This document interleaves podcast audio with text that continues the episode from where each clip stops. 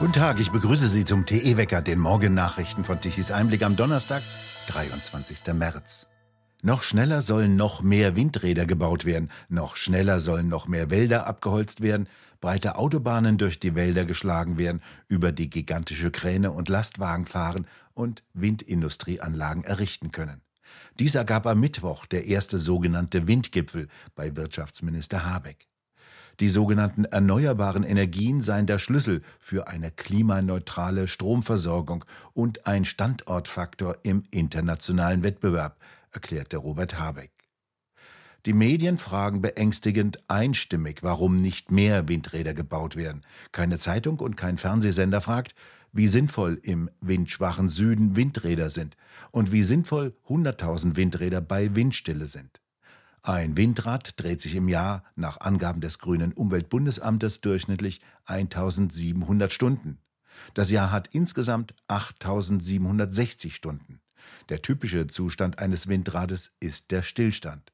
Wenn der Wind nicht weht, dann kann ein Windrad auch keine 10.000 Haushalte mit Strom versorgen, wie es oft heißt. Mit Windrädern und Photovoltaikanlagen lässt sich ein Land nicht mit Strom versorgen, wie das auch der tägliche Energiewende-Wetterbericht von Tichys Einblick dokumentiert. So stark war wohl selten eine mächtige Industrie in der Regierung vertreten.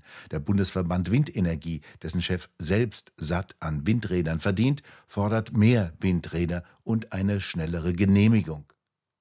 Natur- und Umweltschutz hat der grüne Robert Habeck bereits über Bord geworfen. Die Profiteure der Windkraft und der sogenannten Erneuerbaren heizen Habeck kräftig ein. Sie haben sich mittlerweile zu einer gigantischen Industrie gemausert und wollen jetzt, dass Habeck liefert und Geld in ihren Kassen klingelt. In Berlin hat die Polizei in diesem Jahr bereits mehrere hundert Angriffe mit einem Messer registriert. Bisher hat es genau 635 Straftaten in der Rubrik Messerangriff gegeben teilte eine Behördensprecherin am Mittwoch auf Anfrage der dpa mit, nachdem die Berliner Morgenpost berichtet hatte. Im vergangenen Jahr hat es in Berlin mehr als 3300 Messerangriffe gegeben. Im Jahr zuvor waren es 2777 Fälle und 2020 weniger als 2600 Fälle. Im Bereich der Berliner Bahnhöfe beobachtet die Bundespolizei seit Jahren zunehmend Gewaltdelikte. Angesichts der Zunahme der Gewaltintensität sei für dieses Wochenende ein sogenanntes Mitführverbot von gefährlichen Gegenständen an den Berliner Bahnhöfen Gesundbrunnen, Ostkreuz, Warschauer Straße und Südkreuz ausgesprochen worden, sagte ein Sprecher der Berliner Direktion. Von Freitagabend an bis Sonntagmorgen um 6 Uhr sind dort keine Alltagsgegenstände erlaubt, die nicht unter das Waffengesetz fallen, aber gleichwohl zu schweren Verletzungen führen können. Als Beispiele nannte der Sprecher der Bundespolizei Teppichmesser oder Schraubenzieher. Wenn der das sagt, halten sich sicherlich auch alle einschlägigen Täterkreise daran. In Dresden klebten sich gestern Morgen Klimaextremisten der letzten Generation wieder auf dem Asphalt fest. Die Klebeaktion begann kurz nach 7.30 Uhr. Sechs Mitglieder klebten ihre Hände aneinander und dann auf der Fahrbahn an der Loschwitzbrücke fest. Die im Stau stehenden Autofahrer wurden handgreiflich. Kurz darauf später traf die Polizei ein und versuchte, die Autofahrer zu beruhigen. Ein Polizeisprecher erklärte gegenüber Bild, dies sei der Grund, warum die Extremisten aufgefordert würden, diese Protestaktionen anzuzeigen. Wenn wir im Vorfeld davon wissen, so der Polizeisprecher wörtlich, dann können wir darauf reagieren und auch sie vor den Aggressionen der Autofahrer schützen.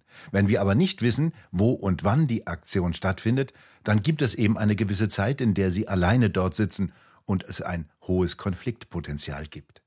Mit ihrer Störung hatten die Klimakleber auch wichtige Rettungswege blockiert. Dies war bereits die dritte Aktion in dieser Woche in Dresden.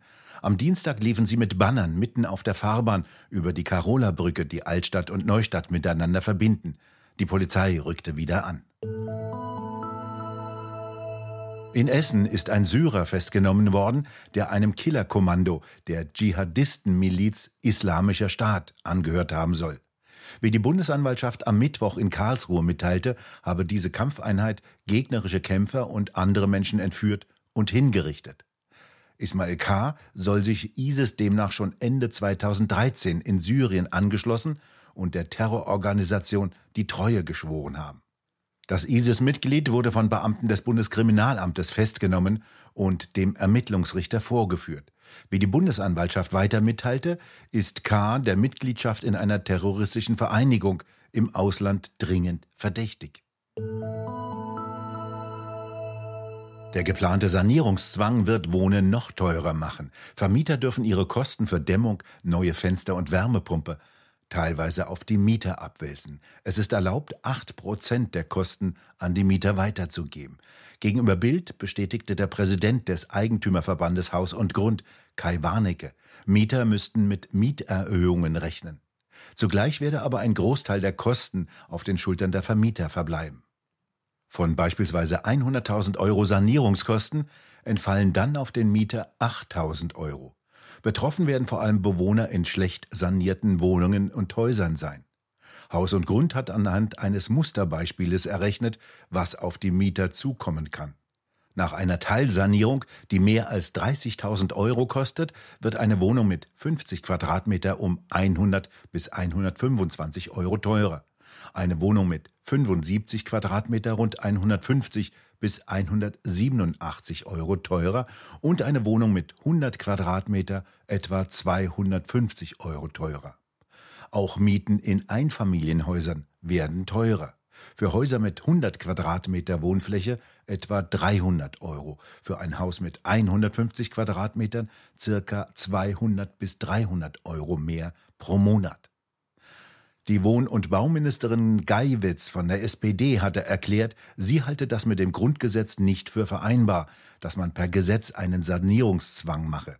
Dies sei ein absolut harter Eingriff in die Eigentumsrechte der Hausbesitzer und aus ihrer Sicht auch unverhältnismäßig. Das EU-Parlament beschloss strengere Anforderungen an die sogenannte Energieeffizienz von Gebäuden. Im kommenden Jahr wird das EU-Parlament neu gewählt. Der Oberbürgermeister von Hannover, der Grüne Belit Onay, will im Juli und August dieses Jahres in Elternzeit gehen. Er werde in dieser Zeit die wöchentliche Arbeitszeit auf 32 Stunden reduzieren, teilte die Stadtverwaltung am Mittwoch mit. Seine Familie sei ihm sehr wichtig, sagte Onay. Er wolle alle Väter darin bestärken, von Elternzeitmodellen Gebrauch zu machen. Beamte haben entsprechend dem niedersächsischen Beamtengesetz Anspruch auf eine Teilzeitbeschäftigung von maximal 32 Wochenstunden, wenn sie Elternzeit beantragen.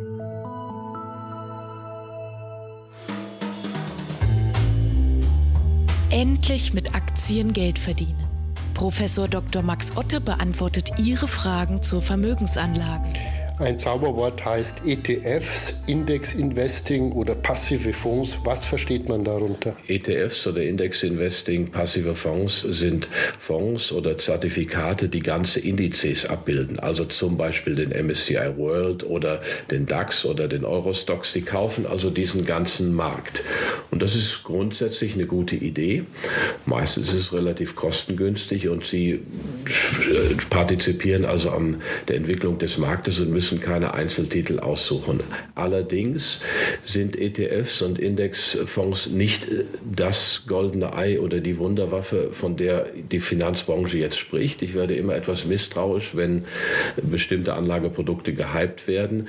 Man muss auch da sehr genau das Kleingedruckte lesen, wie bei aktiven Fonds, wie auch wenn man sich mit Einzeltiteln beschäftigt, ist es nicht einfach so, dass man irgendein ETF kaufen kann. Man muss ins Kleingedruckte hineinsehen. Sie möchten mehr über die Vermögensanlage in Liechtenstein nach der Methode von Prof. Dr. Max Otte erfahren? Informieren Sie sich unter www.pi-kapitalanlage.de und vereinbaren Sie jetzt Ihr persönliches Informationsgespräch. Der Himmel ist meist bedeckt, lediglich im Osten und vor allem im Südosten kommt noch einmal ein wenig die Sonne durch. Eine Kaltfront bringt heute Regenschauer in den Westen und den Norden. Zum Wochenende wird es dann turbulenter und deutlich kälter. Es kommt noch einmal ein Schwall kalter Polarluft herein. Die Temperaturen reichen von 11 Grad im Norden bis 19 Grad im Süden, nachts um die 10 Grad. Und nun zum Energiewendewetterbericht von Tichys Einblick. Der Wind beginnt wieder zu wehen, nachdem die 30.000 Windräder wieder lange Zeit wegen Windmangels stillstanden. Ein Land bekommt also wieder Wackelstrom von Windrädern und mittags ein paar Stunden von der Sonne. Das macht das Stromnetz übrigens instabiler. Gestern Mittag um 12 Uhr verbrauchte Deutschland nach den Angaben von agora-energiewende.de 76,7 Gigawatt an elektrischer Leistung. Davon kamen 24,7 Gigawatt um 12 Uhr mittags von Kohle- und Kernkraftwerken, 28,2 Gigawatt von den Windkraftwerken und 28,3 Gigawatt von den Photovoltaikanlagen.